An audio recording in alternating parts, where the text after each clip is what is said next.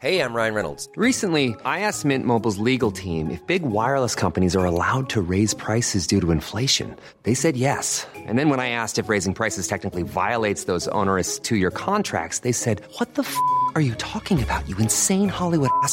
So to recap, we're cutting the price of Mint Unlimited from $30 a month to just $15 a month. Give it a try at mintmobile.com slash switch. $45 upfront for three months plus taxes and fees. Promo rate for new customers for limited time. Unlimited more than 40 gigabytes per month. Slows. Full terms at mintmobile.com.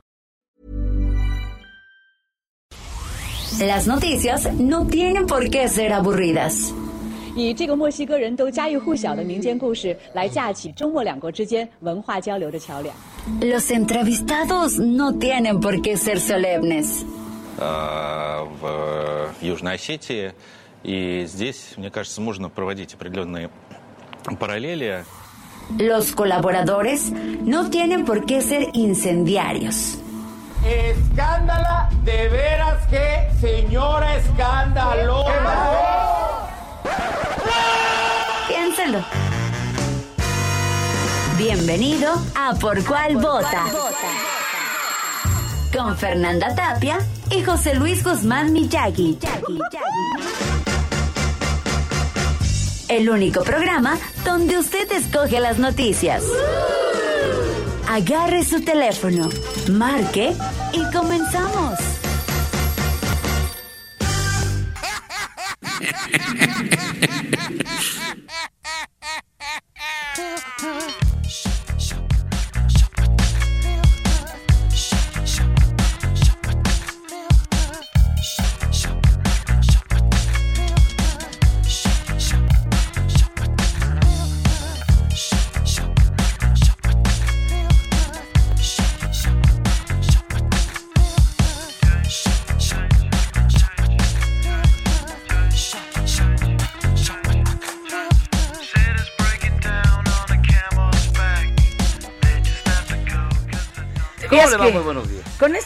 Ya ni te puedes enojar. Vamos a hablar No, de pura pues. sangre hoy. Y mira, como si nada pasara, súbale.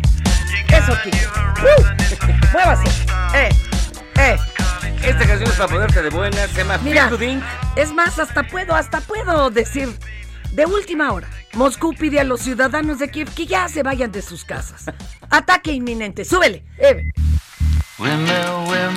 Entonces, aquí no pasa nada.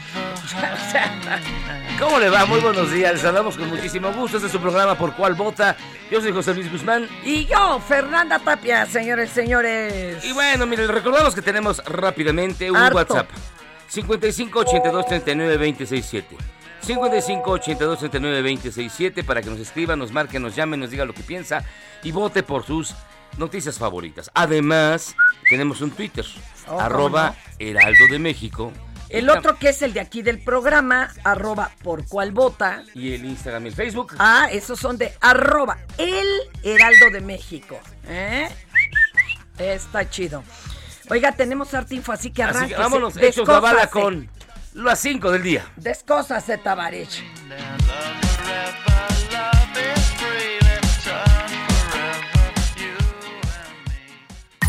Estas son las 5 del día. ¿Por cuál vota?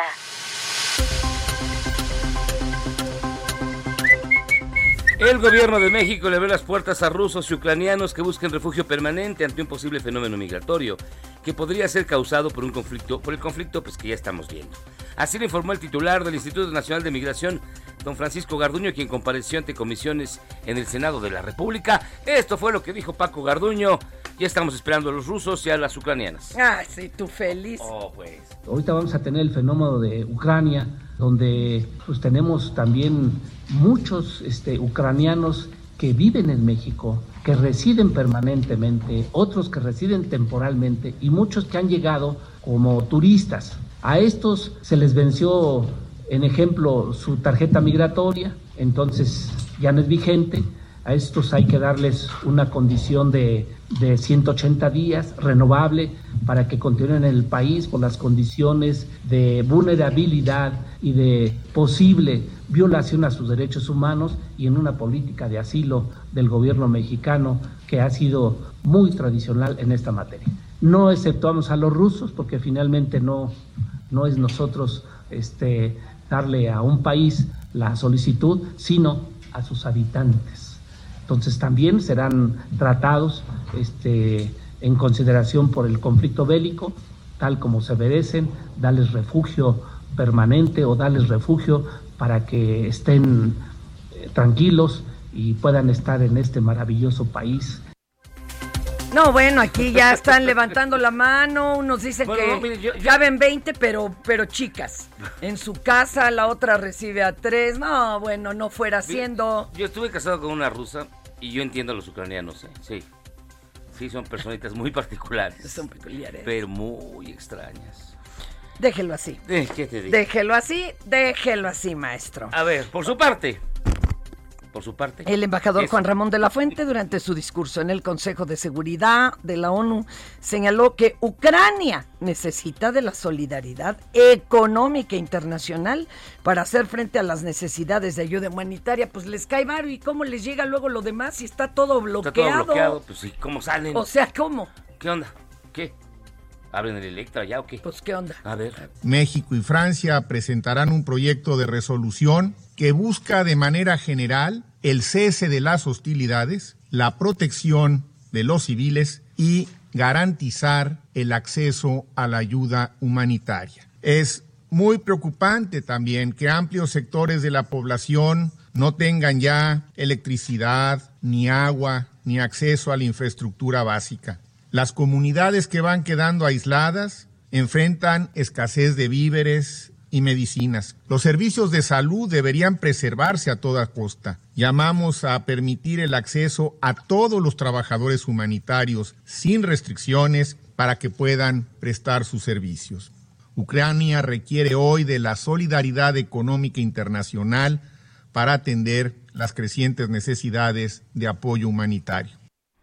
Y miren, pasando a temas nacionales, el gobernador de Michoacán, Alfredo Ramírez Bedoya, aseguró que hasta el momento no se puede señalar a ningún grupo delincuencial o cártel por la ejecución de 17 personas en San José de Gracia, municipio de Marcos Castellanos. Adelantó que investigan por qué tardaron más de tres horas para alertar sobre lo ocurrido a las autoridades estatales. Este es el gobernador de Michoacán, que vaya, sí hay gobernador en Michoacán, qué sorpresa. No, nadie se ha adjudicado el tema, se está investigando, no podemos decir eh, que grupo o cártel fue el que detonó las armas de fuego y los que aparecen también, por supuesto, en los videos. El tema principal y ahorita lo que se está haciendo es una búsqueda en todo Michoacán, en la parte occidente de Michoacán que conecta con Jalisco y el propio estado de Jalisco, para eh, lograr más evidencias sobre lo, lo ocurrido. Hay que decirlo, todo indica que de que ocurrió eh, el acontecimiento aproximadamente entre las 3, 3 y media de la tarde, a que llegó el reporte a las autoridades eh, policíacas y la Fiscalía de Michoacán, pues pasaron más de tres horas. Eso es mucho tiempo. Se está investigando también por qué tardó tanto en llegar la llamada de alerta de esto que estaba sucediendo. En la mañanera explicaron hasta donde oficialmente se podría decir que llevan y tienen lo que son las fotos oficiales. Eh, eh, explicaron, por ejemplo, eh, hicieron hasta como el árbol ginecológico, digo genealógico, Genealógico, ajá. de cómo eran dos jóvenes muy, muy amigos. De ser Zetas, ya sabes, uno de ellos, bueno, terminaron en el cártel Jalisco, uno de ellos deserta del cártel Jalisco, el otro se la canta y le dice, no regreses a tu pueblo. Ese cuate se fue a la nueva familia, eh, lo que sobró de la familia Michoacán. Y tenía prohibido regresar al pueblo. Y se supone que cuando pues, fallece su jefecita, dice, ¿cómo no voy a ir al velorio? Que al velorio, Y claro. llega como con 10 escoltas. Eso se aduce. Las camionetotas blancas que estaban ahí se supone que eran las de este cuate. Aunque algunos dicen que no, que las escoltas no habían entrado porque el pueblo es pequeño. Pero ahí en las fotos lo que explicaron es que sí entraron. Y entonces le dice incluso su propia familia, ¿qué haces aquí? Porque nos pones a todos en peligro. Bueno, hasta ahí. Según la investigación, el pueblo estaba semivacío. E incluso alguien pagó para que se salieran así de, a ver, cu- cuates, váyanse un fin de semana al rollo o a donde ustedes gusten. A Tepetongo, a A Tepetonguear. Tepetongo, pero no estén aquí. Y entonces es cuando estaba este cuate ahí que dice, no, si tenía permiso de entrar al pueblo, pues quién sabe quién le dio el permiso, porque llegan los contrarios, los que se la traían jurada y que incluso dicen, fue su mero cuate el que lo mató. Y entonces muestran fotos, lo que llaman las fotos oficiales. Hasta ahorita son las de los, los, balazos en la pared, en la barda donde los formaron para, para pues, fusilarlos. Están los casquillos, había un poco de masa encefálica. Y aquí viene el asunto. Se ve hasta una foto donde el líder este al que mataron estaba haciendo llamadas. Como que había de haber dicho, pues no, que sí podía entrar. Bueno, pero no salir, ¿verdad? Y hasta ahí es lo oficial. Los otros videos, el que conocemos donde hay una camioneta llevándose unos cuerpos, que no podemos decir que es exactamente de este evento, y un Karcher lavando ríos de sangre, pues esos todavía no los reconocen como oficiales las autoridades. Las otras fotos sí. Ahora, ¿por qué no sonó la alarma estatal, que es una que suena en cada municipio cuando se arma una de estas? Pues es que no había gente en el pueblo. Y además estaba todo el mundo avisado de que ni salieran y pues como te explico, ¿verdad? Este, hasta ahí. Ahora, lo interesante es, ¿y para qué tapar el suceso? ¿Por qué lavar? ¿Por qué llevarse los cuerpos? Para mí que alguien muy arriba les dijo, ustedes hagan lo que necesiten, nomás que no se eche de ver. ¿No? Como los, como las abuelitas. Pero, a ver, pero si fuera eso, las cámaras las hubieran desconectado. Y, y por eso no todo viene de cámaras oficiales, ¿eh? Yo no sé quién tomó el video del Karcher, pero está muy a, muy a nivel cancha. A ver si no se le arma. bueno, Porque sí está muy a nivel cancha. Espérate, lo único que sé, ah, perdón, lo único oficial es, no sabemos todavía cuántas personas murieron, no eran del pueblo, porque todavía no hay reportes, y hay pitazos de dónde, de dónde andan los cuerpos. Ya hay dos pitazos, entonces los van a seguir. Bueno, a los que estaban apenas almorzando, ¿verdad? Pues como les digo. Pero eso es lo que se dijo en la mañanera. ¿no? hombre, y es una fuente de información fidedigna. Pues bueno, por lo menos es lo oficial, es lo que oficialmente se maneja. ya lo que usted quiera manejar en, redes, pues ya es su asunto, ¿no? Es infodemia. Para ya para que usted siga bien de buenas, Juan Carlos Brito Morán, ex candidato del PAN a una regiduría en el Ayuntamiento de Acapulco, Acapulco, fue asesinado este lunes alrededor de las 19.30 horas cuando entraba a un gimnasio ubicado sobre la costera Miguel. Ya ven, el ejercicio es peligroso. No hagan ejercicio. No, no, bueno, no. Depende de dónde lo haga, jefe. Oiga, y finalmente, el accidente carretero del pasado 3 de febrero en la principal línea de investigación en la no localización. A ver, despacito. local. Pues, despacito. Un el Mijis. Este, qué personaje, la verdad, y que hacía a muchos no les caería bien, pero hacía mucho por sus comunidades. Y entonces desapareció. Y ahora se cree que fue un accidente de, de carretera. A ver, léele, léele. no, dicen que no. Que lo que pasa es que este, su familia señala que aunque el accidente de carretera ocurrió, según esto, el 3 de febrero, no, ellos su teléfono todavía ah. tiene registro de actividad varios días después, del 14 al 18 de febrero. Miren, yo sigo teniendo fe, pero nada más quiero aclarar algo. Un muy querido amigo mío, locutor, tuvo un accidente trágico en la carretera, iba su papá, iba otro compañero, hace mucho tiempo. Y llegaron chavitos y gente de otras comunidades y pues en lugar de tirarles paro, pues se llevaron las cosas este, la propia gente que, que, no tenían ahí nada a nivel en el entierro, dijeron, no, pues agárrale acá los celulares y las maletas y los dejaron ahí desangrándose de milagro, de milagro la liberaron. Pues esto sigue envuelto en el misterio, no sabemos realmente si no se, han, no se ha identificado el cuerpo del Mijis no, no, y esperemos que No, yo tengo fe. yo también tengo fe, perdón.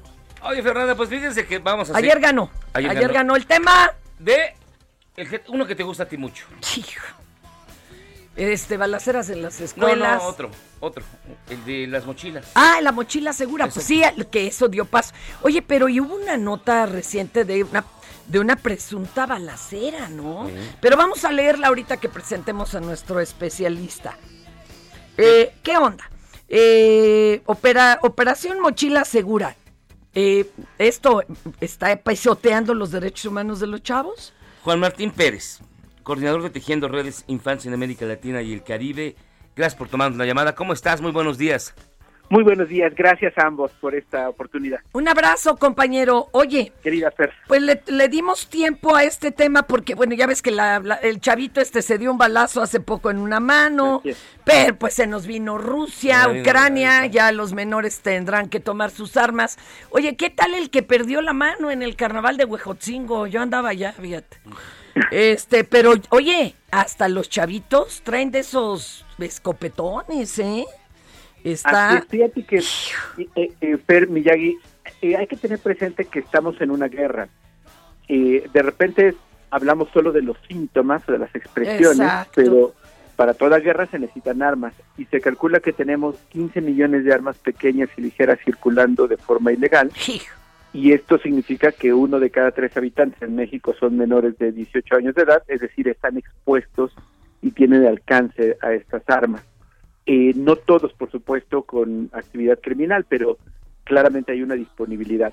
Otro elemento terrible eh, es que lamentablemente estos niños y niñas, esta generación nacida en este milenio, pues nació ya con esta guerra, son hijos e hijas de la guerra, donde el código de violencia, la resolución de conflictos usando armas es como lo frecuente. Tenemos además una reproducción cultural impresionante de narcocorridos, narconovelas, donde la solución eh, está a través de armas. bueno, ¿y qué me dices de Estados Unidos, no? Que hasta antes de la pandemia traían casi, casi una balacera diaria así en escuelas. Efectivamente, y aquí en el caso mexicano, a diferencia de los Estados Unidos, es que eh, tenemos redes de corrupción entre las autoridades, muy marcadas, bastante evidentes, que llevan a que los índices de impunidad sean tan altos que prácticamente ningún delito se investiga de cada 100 delitos donde un niño o una niña es víctima, solo tres alcanzan algún tipo de sentencia o proceso. Y lo comparo a los Estados Unidos, que es un fenómeno diferente. Hay una gran disponibilidad de armas, se pueden comprar en los centros comerciales. Hay una cultura armamentista, porque no olvidemos que la economía norteamericana, su principal fuente de ingresos es la venta de armas. Por eso es que las guerras que inventan y promueven, pues forman parte de levantar su economía. Pero tercero, en los Estados Unidos se ha documentado que existen muchos discursos de odio, racistas, clasistas, xenófobos, que están vinculados a muchas de las masacres en las escuelas. Pero en el caso mexicano, particularmente durante muchos años, la respuesta que han tenido las autoridades es no colocar el foco precisamente en las armas, en la guerra, en estas redes de, de complicidad con funcionarios, sino engañar un poco a la gente y decirle, mira, si revisamos la mochila de tu hijo o tu hija va a estar seguro. Ah. Lo cual es totalmente falso. Llevamos eh, al menos 15 años con esa estrategia que impulsó Calderón, así llamado Operativo Mochila, que le incorporaron incluso como parte de la estrategia de seguridad en julio de 2017 y se destinó presupuesto en la Secretaría de Educación Pública para eh, comprar este arcos metálicos, incluso en algunas escuelas particulares eh, invertían, entre comillas, en antidoping de drogas. Todo esto ha sido ya documentado, Fer eh, y Miyagi, como violatorio de derechos humanos por muchas comisiones estatales, por la Comisión Nacional eh, de Derechos Humanos en 2019 también, y afortunadamente la Suprema Corte de Justicia el año pasado, 2020 y 2021, ya ratificaron que es totalmente violatoria la Constitución. Danos un ejemplo, perdón, de por qué. Pero, pero a ver, yo lo que quisiera saber es, entonces, ¿qué hace un papá? para evitar que esto pase? ¿Qué recomiendas tú? ¿Cuáles son las medidas que hay que tomar? Ok, no revisemos la mochila, está perfecto. Pero ¿qué podemos hacer uno como papá? ¿Qué se hace para evitar que ocurra esto? Bueno, eh, parece una, una especie de, ironía, ni ya decir, pero creo que papá y mamá tenemos que hacer eso, papá y mamá, y no policías. Exacto. Eh, es decir, no, no hay posibilidad de pensar que eh, temas de seguridad sean compatibles con el sistema educativo. No hay posible pensar que ser policía sea compatible con tu rol de papá, mamá o maestro o maestra. Por eso es que la clave, y aunque yo digo que parece una obviedad, es construir redes de confianza con nuestros hijos e hijas, hablar de lo que está sucediendo, identificar las problemáticas y generar mecanismos de alerta. Eh, porque los temas no es solamente si llevan un arma o si alguien de sus amigos o amigas tiene un arma, sino también estamos hablando de drogas, también estamos hablando de otro tipo de riesgos eh, a los cuales están expuestos porque ahora están mucho más tiempo en pantallas, tienen menos contacto a veces con su familia. Por ello es tan importante no perder de vista que particularmente en la etapa adolescente y la, y la juventud primaria necesitan mucha más compañía, no, no invasión, lo peor que podemos hacer es romper la confianza, revisarle, sospechar, perseguirles, hostigarles, porque lo que vamos a hacer es alejarles. De por sí, por esa edad particular, todas y todos hemos pasado ahí, estamos construyendo identidad, pertenencia, autonomía, y eso se hace con distancia de tu familia. Pero tienes que tener certeza que si estiras la mano, tu familia te va a apoyar. Exacto. Y, y esa es la confianza. Por ello es que creo, y yo invitaré al público a que incluso ya dejemos de hablar de mochila segura porque es ilegal, es anticonstitucional. Lo que tenemos que hablar es de familias seguras, de escuelas seguras. tenemos que hablar de papá y mamá confiable. Tenemos que hablar de hijos e hijas que tienen confianza para expresar sus preocupaciones, no criminalizados, porque este es un engañabobos. La, la, los hechos delictivos no están en las escuelas. Estamos con este drama terrible de la masacre en Michoacán, pero tenemos 62 más en estos últimos meses. Entonces es ahí donde está el problema y donde tenemos que colocar el foco. Oye, rapidísimo. Uno de, una de la, uno de los derechos que se pisotean cuando se establece un mochila segura, uno nada más, porque ahí son varios, pero para que el público lo capte. Eh, pues es, eh, no puede ser invadido en tu privacidad, no puede tener un trato diferenciado, es decir, la mochila segura se aplicaba solo a estudiantes y no a maestros, maestras y, demás. Y esto es claramente un trato desigual que establece una presunción de que van a cometer un delito por su edad, cuando en realidad somos los adultos los que más actos delictivos en términos estadísticos cometemos. Juan Martín Pérez, coordinador de Tejiendo Redes Infancia en América Latina y el Caribe. Gracias por estar con nosotros. Tus redes sociales, me quedo, Juan Martín. Gracias, este Miyagi, gracias, Fer. Eh, arroba Juan Martín MX, en todas me encuentran por ahí. Y también arroba Tejiendo Redes y de, infancia. Maravilloso. muchísimas gracias. ¿eh? Gracias por el espacio, buen día, hasta luego. Y hubo una amenaza de tiroteo, así pues ya para también venir al caso, apenitas el domingo por la noche en eh, una escuela en Apodaca. Y eso también pues nos hizo retomar el tema, ¿no? Eh, corrió un mensaje de WhatsApp en donde un estudiante compartía con sus compañeros una amenaza de va a haber una situación trágica donde cada quien verá su suerte y bueno, ah. esto pasó en un CECIT. Pues mire, para bajarle un poquito a la sangre. Sí, está, está fuerte. Hoy em, empieza el mes de marzo, hoy es 1 de marzo. Oye, pero hoy es Mardi Gras, el martes gordo. el martes de cierre de carnavales. En Brasil es cuando empieza la temporada de lluvias. Así que vamos a escuchar de Antonio Carlos Jobim con Elis Regina la uh. canción Eupa, Aguas de Marzo. Cántala, ándale. No, Va. Venga. Yo sí me le echo, ¿cómo no? No. Eu pau, eu pedra, é fim do caminho. Eu rastro de todo, eu um pouco sozinho. É de vidro, é a vida, é o sol, é a noite,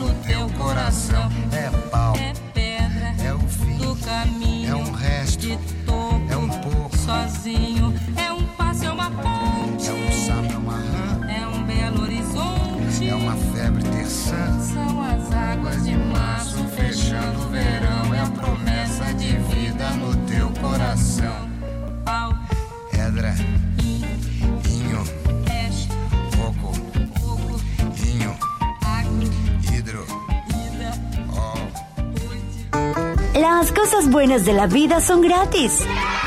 Pero las que de verdad valen te cuestan algo. Así que aguanta la pausa que ya regresamos a Por cuál Everyone knows therapy is great for solving problems, but getting therapy has its own problems too, like finding the right therapist, fitting into their schedule, and of course, the cost. Well, BetterHelp can solve those problems. It's totally online and built around your schedule. It's surprisingly affordable too. Connect with a credentialed therapist by phone, video, or online chat, all from the comfort of your home. Visit betterhelp.com to learn more and save 10% on your first month. That's BetterHelp H E L P. Bota. Heraldo Radio. La HCL se comparte, se ve y ahora también se escucha. Si en tu escuela tu maestra escucha esto, Soy así, así nací y así me moriré. el director escucha esto, Ay, si tú, ¿cómo crees? ¿Cómo no me va a gustar? Ay, si tú, ¿cómo crees? Si me gusta cotorrear. y en cada celebración del Día de la Madre o Día de la Mujer te ponen esto, Ay, mamá.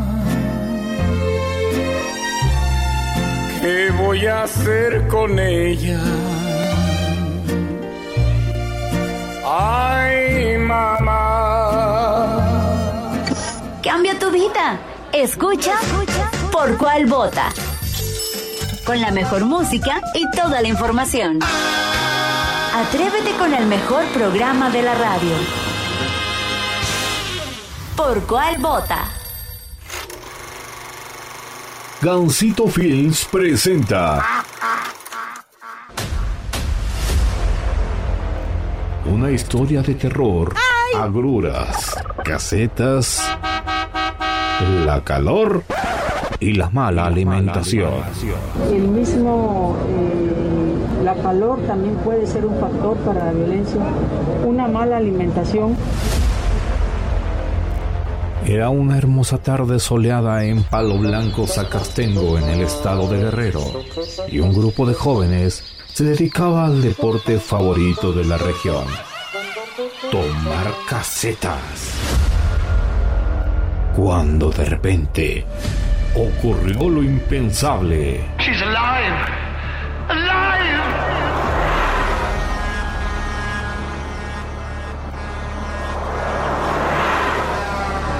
El tráiler del terror y arrolló a unos indefensos elementos de la Guardia Nacional. Con la primera actriz, Abelina López, como la patrona del pueblo.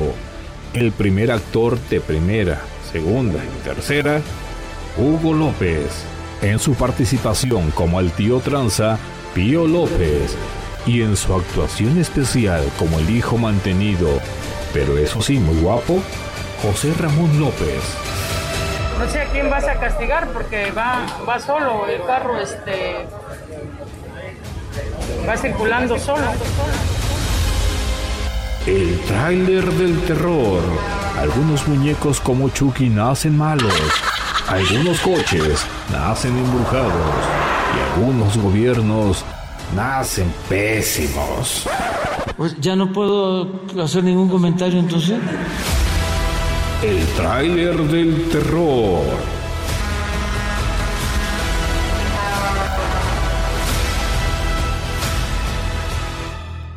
Próximamente.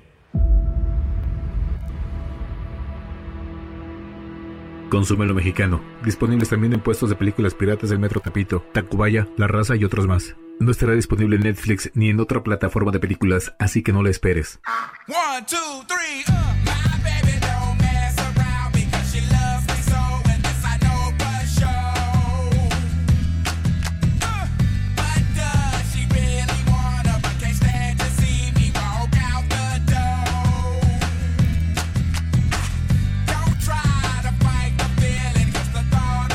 Estamos de regreso aquí en Por Cuar Bota. Está usted escuchando Hey Ya con Outcast, una gran rola, la mejor rola del año 2003.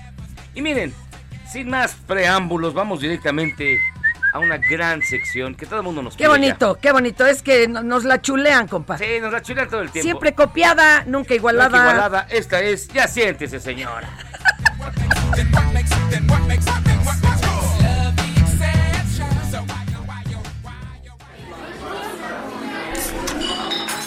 Ya siéntese, señora, por favor. Y miren, para que vean que somos parejos y no nada más nos cebamos en los de la 4T, le No, es podemos que hay para todos lados, papá. Sí hay para dónde repartir. La alcaldesa de Cuauhtémoc, Sandra Cuevas, realizó un mitin en la explanada de la alcaldía durante un evento. Lanzó pelotas rojas y algunas de ellas traían pegado... ¿Cómo ves? Un billetote de a 500 varos, ¿cómo no? Yo luego pensé que era vacilada y que era como del Banco de la Fantasía. o- ¿Del y Banco de no, no, no, no, si eran de a de veras. Escuche lo que dijo uno de los ganadores de estas pelotas de a 500. que se prometieron, señores. Son regalos, ¿eh? No los estamos comprando, son regalos. ¿Te lo canchanchanes, lo, aventaron. bueno. ¿Quién lo aventó? La alcaldesa lo aventó. Este, aventando con pelotas cuidadito ahí, de- este. de a 500. Con billetotes de a 500. ¿Cómo, no anda uno allí a esas horas? No, no digo que esté mal. El coraje es que uno no estaba por ahí, ¿verdad? O sea, Al otro avísenme. si, si no es que les tengamos coraje ni al teacher ni a Loret, ¿cómo a uno nunca le invitaron esos varos? Pues digo, que te ¿verdad? digo. Ahora, Un- uno que lo hace gratis. espérate, y si tuviera uno ese varo, ¿hasta crees que nos iba a importar lo que alguien como yo dijera? Pues, Las descalificaciones en la Cámara de Diputados no paran. El día de ayer, el diputado Ay. del PAN, Jorge Triana, durante su participación al Pleno, le dijo a los morenistas: No leen libros impresos y mucho menos electrónicos. Ah, y ya de pasada, pues ya encarregado el ratón. No, pues ya. eh, se arremetió en contra de José Ramón López Beltrán. Esto fue lo que dijo Jorge Triana. Me parece muy importante el tema porque sí es trascendental, trascendental que se homologuen dos leyes, una que tiene que ver con cultura, con una que tiene que ver con educación, que también haya una homologación de términos, que se incluya el término de plataformas digitales, que es un tema de actualidad en este momento, que se incluya el tema de libros electrónicos, que por supuesto ni por casualidad leen ninguno de ustedes, ni electrónico, bueno, ni- ni impresos, electrónico mucho menos. Pero miren, con esto voy a concluir mi respuesta. Si el hijo del presidente hubiera leído un libro llamado Constitución, sabría que está incurriendo en un acto de corrupción y de conflicto de interés. Y aunque les duela, vamos a seguir tocando el tema de la corrupción de la familia del presidente Andrés Manuel López Obrador. Alborotadores. Exacto. A ver, el que me diga sus, los tres últimos libros que haya leído. Ya. Sí, muy acá, sí, muy acá. Oiga, la diputada de Morena, Patricia Armendaris, durante su participación en la tribuna de la Cámara de Diputados, dijo que en los últimos 40 años de neuro, de neuro, de neoliberalismo, fue una masacre financiera. Y ni tardo ni perezoso, el diputado panista Gerardo Riestra le respondió con datos duros. ¡Ah, A ver, a ver, venga. La tan aplaudida y esperanzada alianza eh, privada, pública, que experimentamos durante los últimos 40 años en esta esperanza del neoliberalismo. Y la decepcionan- el decepcionante resultado alcanzó a los municipios en dimensiones tal vez superiores a, las, a los resultados que estamos observando en las masacres financieras, tales como las resultantes en las paraestatales como Pemex y la CFE. Gracias, Presidenta. Se ha hablado aquí de una masacre económica, pero es importante recordar, la inflación del año pasado fue del 7.36%, la mayor en muchos años. La inflación de la canasta básica fue superior al 10%. La inflación del jitomate fue del 49%, del aguacate 44%, de la cebolla 30%. Hemos exper- experimentado la mayor fuga de capitales desde 1994. El crecimiento económico del sexenio, aunque nos prometieron el 4% en promedio anual, se espera que sea de 0%. Esa es una masacre económica. el sexenio del desastre. Ha habido una baja en las calificaciones de todas las calificadoras. No, no, a ya, nivel no, no, no, no paren a este cuate. La verdad ver, es que no tiene nada que ver. El crecimiento del 0% es- Papacito. sig- significa que ni está bien ni está mal, ¿no? Exacto. No hace frío ni calor, cero grados. Cero, pues sí. No, pero eh, una cosa son los, eh, los elementos externos, las variables externas. El neoliberalismo. Ya. El liberalismo. Sí, eh, las variables externas, la pandemia, el que esté de chivito en precipicio Estados Unidos, eso es otra cosa, ¿eh? Pero lo de sexenios anteriores sí fue por actos de estos. Ahora, dice fuga de capitales, ¿de quiénes? Pues de los que están espantadísimos porque hacían sus malos movimientos y en este sexenio dijeron, vámonos, vámonos antes de que nos cachen. Por eso le están diciendo ahorita al collado y compañía, a ver, cáigale, rezarse el daño, cuate. Es, es Estoy decir, muy enojada, perdón. es decir, pero no puede tú ser, ¿eh? dices, el- el argumento que sostienes, mi querida Fernanda, es que la fuga de capitales obedece a que ya no se hace corrupción. Yo creo eso y de que además estaban por cacharlos y que ya no se pueden hacer esos negocios entre cuatachos. Perdóname. Pero no iba al lugar, ¿eh? La- lo que dijo este güey la- era lo del neoliberal, neoliber- esa cosa. Neoliberalismo. Pero si así fuera, entonces, ¿por qué hay actos de corrupción de la propia familia? ¿El sexenio pasado? Actos de corrupción y, y- y que lo estudien y ya tuvieron Y que disculparse Y. Carmen y compañía Y porque Pío. ya llegaron las demandas. Y Pío. Es, están estudiándolo. Cuando Ah, salga culpable me lo dices. A ver, y Martinazo. ¿Cuál El Martinazo? hermano también, Martín. No, cuando los, cuando los estudien y salgan culpables, entonces hablamos. Y esta- Aquí ya hubo hasta... Es una investigación hechiza. No, no es ninguna. No hay una investigación A ver, papá, ¿y por qué salieron a disculparse? ¡Ah! ja, ¿Por Porque les- ya les llegaron las demandas y no pero- tienen los pelos de la burra en la mano, me papá. Me sorprende tu ingenuidad. No soy ingenua. Ustedes están con Oh, su la- mendiga guerra rumbo a la revocación de mandato. Pero miren, no nos van a marear, papá. Si quieres, maréate a tus señoras clase medieras aspiracionales. Guanabí, guanabí, guanabí. Guanabís. Eso me gusta mucho. Más que aspiracionales. es que sí, creían, no sé de dónde, que vivíamos en el primer mundo un día antes de que tomara cabecita de algodón la presidencia. Pero cabeza de Mis digo amores. íbamos a acabar en Dinamarca. Mi, no, no, no, espérate, pues no sé tú, ¿verdad? ¿En qué colonia No, vivas? no. Este, yo no vivo en la Portales, por allá queda Dinamarca, ¿no? No. Oiga, la mera verdad, no tengan memoria eh, eh, Selectiva. selectiva. ¿De veras están locos o qué? ¿Qué no tienen de veras recuerdo de las barbaridades y las barrabasadas que nos han hecho? A ver, hay que hacer un guion, siéntese, señora, histórico. Me encanta cuando se enchila. fíjate, si Histórico. Se da cuerda solita. Exacto, vamos a hacer un histórico para que se acuerden. Dije que no iba a hablar mucho, pero ya me estoy picando. A ver. Ajá. ¿Cuándo hacemos el histórico? Te toca, ¿eh, carnal? Te toca, no te hagas. Ah, ah.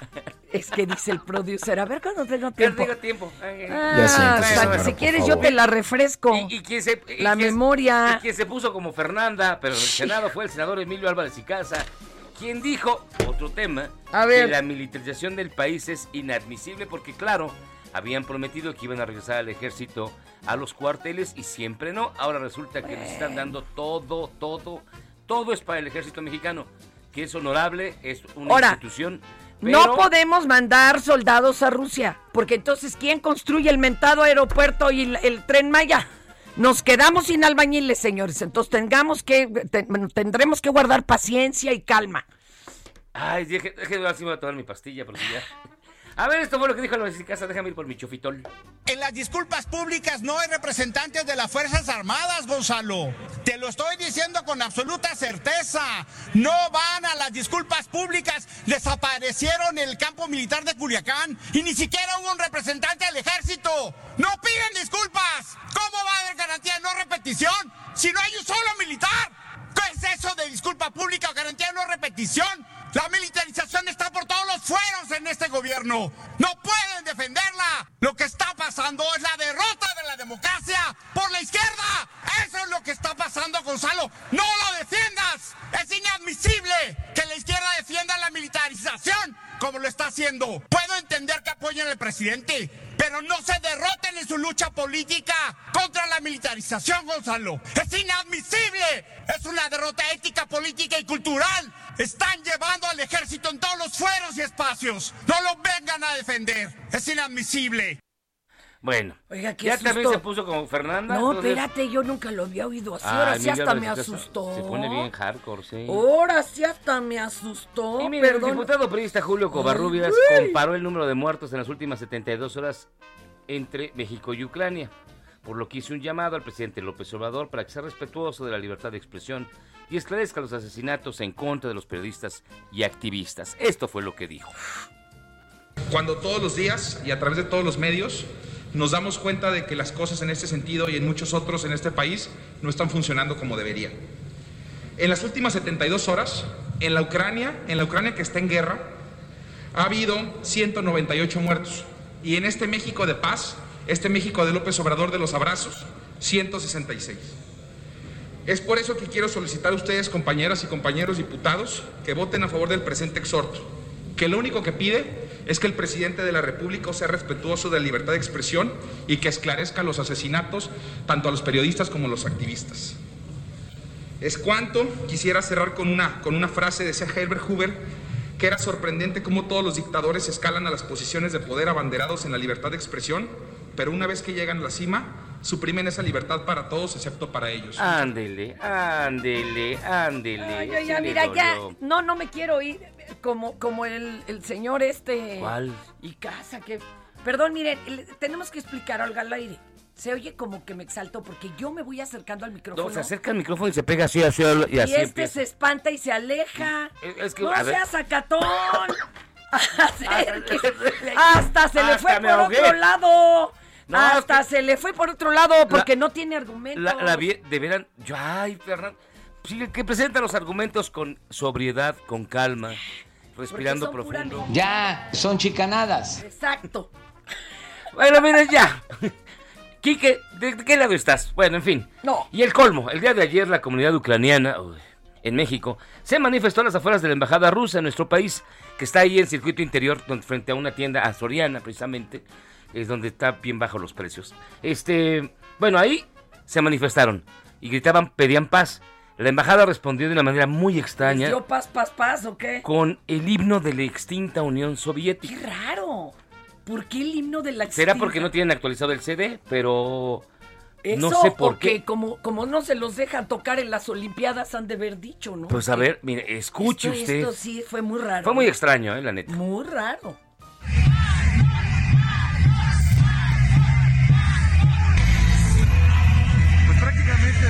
Cinco días de ataque de Rusia en contra de Ucrania, las manifestaciones de los ucranianos que viven actualmente en México, de la comunidad ucraniana, pues han sido constantes. La embajada de Rusia coloca todo volumen el himno nacional. Bueno, más bien parece como un rave, como un rave de, de Sí, rusos. parecía, pero ¿verdad? este, Más bien. se, se oye bastante extraño, pero bueno.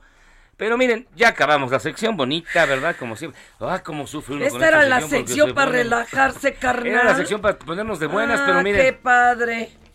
Vámonos directamente hasta la jefatura de información del Heraldo Radio con Emina Velázquez, nuestra jefa de Chale. información, quien tiene lo último, último, último, último, porque parece ser que están atacando ya la torre Ya, de ya. televisión en Kiev y Kiev podría caer en cualquier momento en manos de los rusos. Y Mina, No ¿cómo estás? ya. Hola, buenas tardes, Miyagi, ¿cómo estás? Muy bien. Mi querida Imina, un beso. Hola, Fer, buen día. Pues sí, Rusia anunció un bombardeo inminente a Kiev y de forma simultánea lanzó otro ataque intenso contra Kharkov, la segunda ciudad más grande de Ucrania, donde fue destruido un edificio de gobierno. Hasta el momento se desconoce el número de fallecidos en esta incursión y pese que al Kremlin señaló que realizaría operaciones quirúrgicas contra fuerzas extremistas y que no afectaría a la población civil, el ejército ruso anunció pues más bombardeos en Kiev, en distintos puntos de la capital, y como ya mencionaban, pidió a la población que abandonen sus hogares. Eh, por lo pronto, 18 mexicanos ya van a ser trasladados de Kiev a Rumania. El jefe de la oficina de la Secretaría de Relaciones Exteriores, Daniel Millán, informó que llegarán a la ciudad rumana de Siret y el traslado podría prolongarse por al menos 24 horas. La evacuación de mexicanos es encabezada por la embajadora de México en Ucrania, Olga García Guillén, y una vez que lleguen al territorio rumano, los recibirá el embajador Guillermo Ordorica, informó Marcelo Ebrard en Twitter. donde también compartió imágenes de los mexicanos listos para ser trasladados para su repatriación. Eso es lo que tenemos respecto a este conflicto internacional. En información nacional, les comento que en San José de Gracia no hay reportes de desaparecidos, aclaró el gobernador de. Michoacán.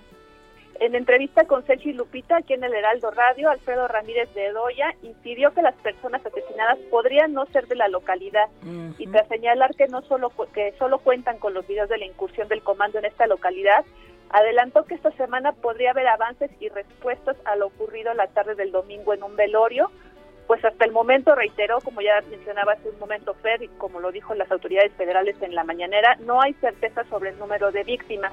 Eh, Ramírez Bedoya agregó que hay inconsistencias en la actuación de los policías municipales, pues la llamada de auxilio fue recibida tres horas después de los hechos.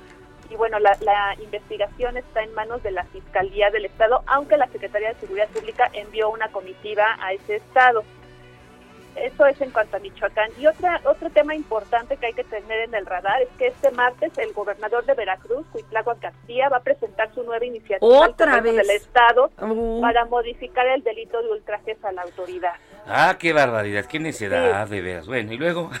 Sí, pues luego de que ayer la Suprema Corte de Justicia declaró inconstitucional el artículo 331 del Código Penal de ese Estado, pues porque vulnera la libertad de expresión y los derechos humanos, además de que no delimitaba las conductas que debían ser sancionadas, el gobernador veracruzano insistió y anunció que enviará una nueva iniciativa de ley que podría ser nombrado ahora el delito como agresión violenta. Entonces, bueno, hay Bueno. que ver. Oye, que ahora sí se va a fijar en las faltas de ortografía porque hasta de eso me lo regañaron. Por, oye, algo importante de, de tras la decisión de la Corte y que no les he comentado es que una vez que se ha notificado el, el Congreso del Estado de Veracruz deberán ser liberadas alrededor de 1.033 personas que se encuentran en prisiones del Estado desde 2021 por el delito de ultrajes a la autoridad. Híjole, son un buen, ¿eh? Sí, hay que ver cómo se desarrolla esta información a lo largo del día en cuanto a la iniciativa y una vez que les llegue cómo van a ser liberadas todas estas personas. Y es lo más relevante que tenemos hasta el momento. Híjole, Gracias, Mina. Pues Simina. muchísimas gracias y permanecemos muy pendientes de los momentos que se están viviendo precisamente eh, la guerra entre, bueno, la invasión rusa a Ucrania, que más que una guerra es una invasión y podría tener conclusiones terribles en las próximas horas. Gracias, Simina. Y a largo plazo. Muy bien, hasta luego. Buen día, Cuídate bye. mucho, gracias. No, sí está bien feo lo de Ucrania, lo de Michoacán, pero bueno, miren, yo tranquilo, yo tranquilo. Ya está, ya. Me, eh, gracias de verdad por escribirnos. Ya le quité el teléfono porque estaba risa y risa. Estaba riendo de que alguien me escribió de que la, ya sientes señora son los dos minutos de odio de freganda. Ya te pusieron freganda. Pero bueno, a ver, lee Pero los también soy mensajes. terapia. ¿eh? a ver, lee los mensajes. Ay, es nos que mandan están bien bonitos. 55 82 39 26 Que por qué le digo albañiles a los soldados. No, ninguna de las dos es, es denostarlos, ¿eh? Tan digno una chamba como la otra, nada más que también hay gente que hace construcción dentro de los cuerpos Claro. de la milicia y son, dígame que no, los que están construyendo lo que se está construyendo. Y de ninguna manera, yo- eh, tenemos casa, tenemos cabina, gracias a que existe el cuerpo de construcción, maestros.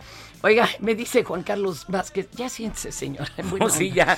ya, Que se alivian. Pete, o sea, Fer, todo lo que ha salido de sus allegados, su familia, ¿cómo? Eso no es montaje. Gracias. Erika Jasso, buenos días, Miyagi. En espera de tus atinados comentarios sobre Batman. No, sin spoilers. De Batman, la película con... Miren, tuve oportunidad de verla el viernes pasado y ayer volví en la noche. Ah, o sea, Está dos veces, desgraciado. buena. Ay, sí le salió bien a mi cuate este. Fíjate que yo, yo iba con bajas expectativas porque Sí. era Pattinson Sí. y Pero el señor es buen actor.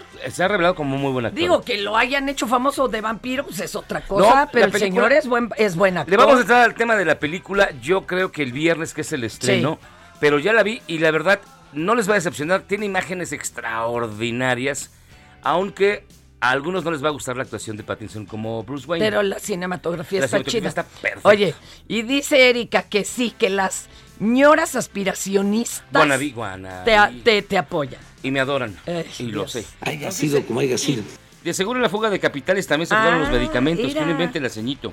La escuela de capacitación te manda a decir no estés fregando a mi Fer, maldito Miyagi. Pero si no he y dicho dice, nada. no manches, Miyagi, que por ser invasión no es guerra.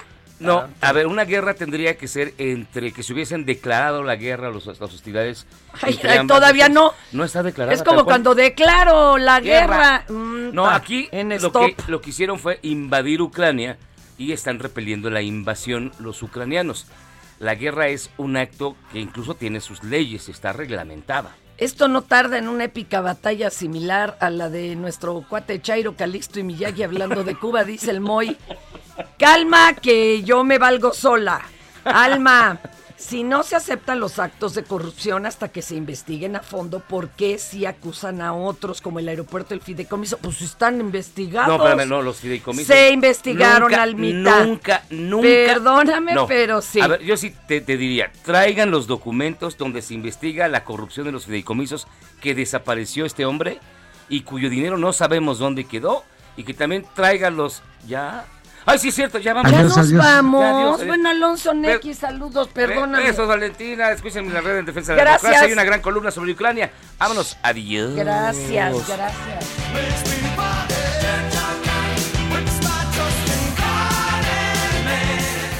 Esto es Por Cuál Vota. Hey, it's Paige DeSorbo from Giggly Squad. High quality fashion without the price tag. Say hello to Quince. I'm snagging high-end essentials like cozy cashmere sweaters, sleek leather jackets, fine jewelry, and so much more. With Quince being 50 to 80% less than similar brands. And they partner with factories that prioritize safe, ethical, and responsible manufacturing. I love that. Luxury quality within reach. Go to quince.com slash style to get free shipping and 365 day returns on your next order. Quince.com slash style.